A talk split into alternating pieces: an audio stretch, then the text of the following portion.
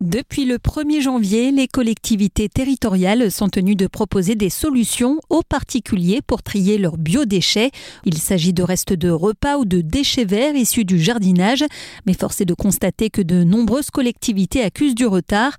C'est le cas de Camp-la-Mer.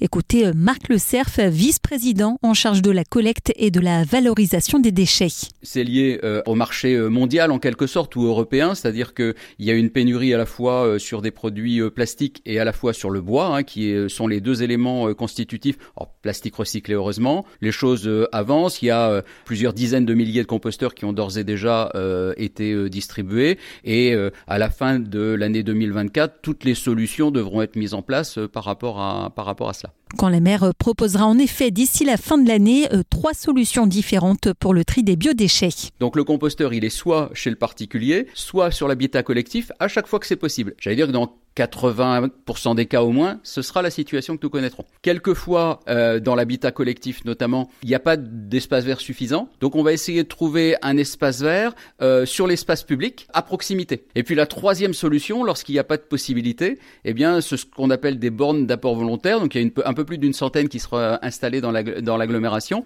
et en particulier euh, dans le centre-ville de Caen, où euh, tout le monde connaît la rue Froide. On imagine la rue Froide, il n'y a pas d'endroit pour euh, installer les, choses. Donc à cet endroit-là, ben, on aura une borne d'apport volontaire à proximité, vraisemblablement place Bouchard. Un peu plus de 41% des foyers individuels du territoire de Camp-la-Mer sont déjà équipés d'un composteur.